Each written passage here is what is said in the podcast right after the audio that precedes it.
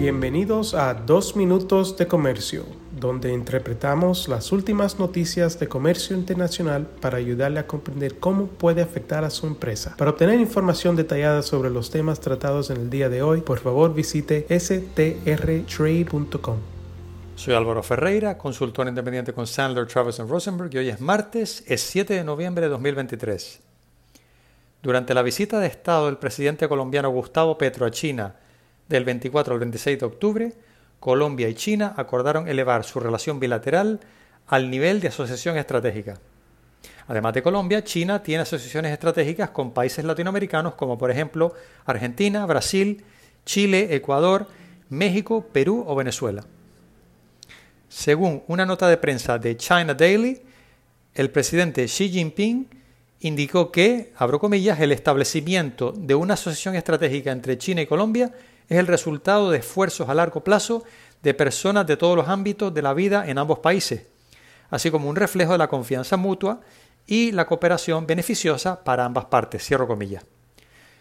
El presidente Xi también dio la bienvenida a Colombia para que, abro comillas, participe en la construcción conjunta de la franja y la ruta para lograr el desarrollo y la prosperidad comunes. Cierro comillas.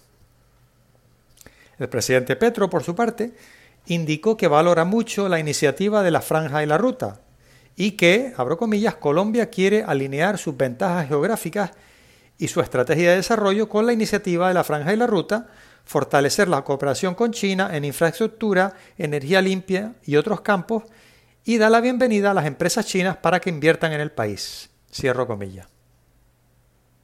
Después de las conversaciones, los dos líderes presenciaron la firma de múltiples documentos de cooperación bilateral en diversas áreas, incluidas la inversión industrial, el comercio, la economía digital, el desarrollo verde, la agricultura, la ciencia y la tecnología, la educación y la cultura, así como la inspección y cuarentena aduanera.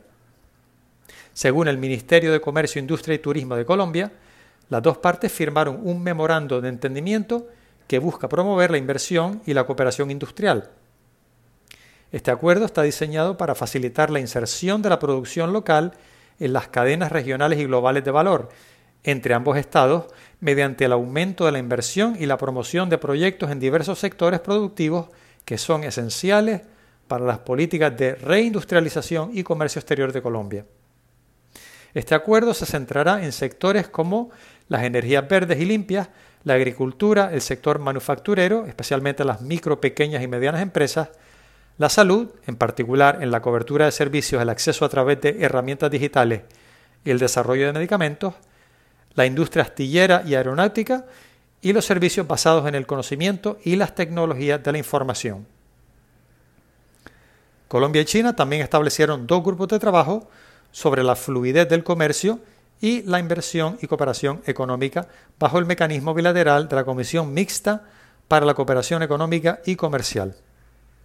El hecho es que China sigue fortaleciendo sus relaciones comerciales en Latinoamérica, algo que Estados Unidos no ve con buenos ojos.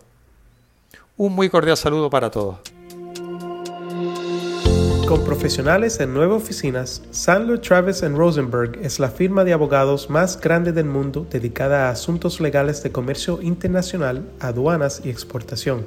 Este podcast es exclusivamente para fines informativos y no constituye un servicio legal. La contratación de un abogado es una decisión importante que no debe estar basada solamente en publicidad. Pídanos que le enviemos información gratuita por escrito sobre nuestras cualificaciones y experiencia. Envíenos un correo a strespanol.strtrade.com.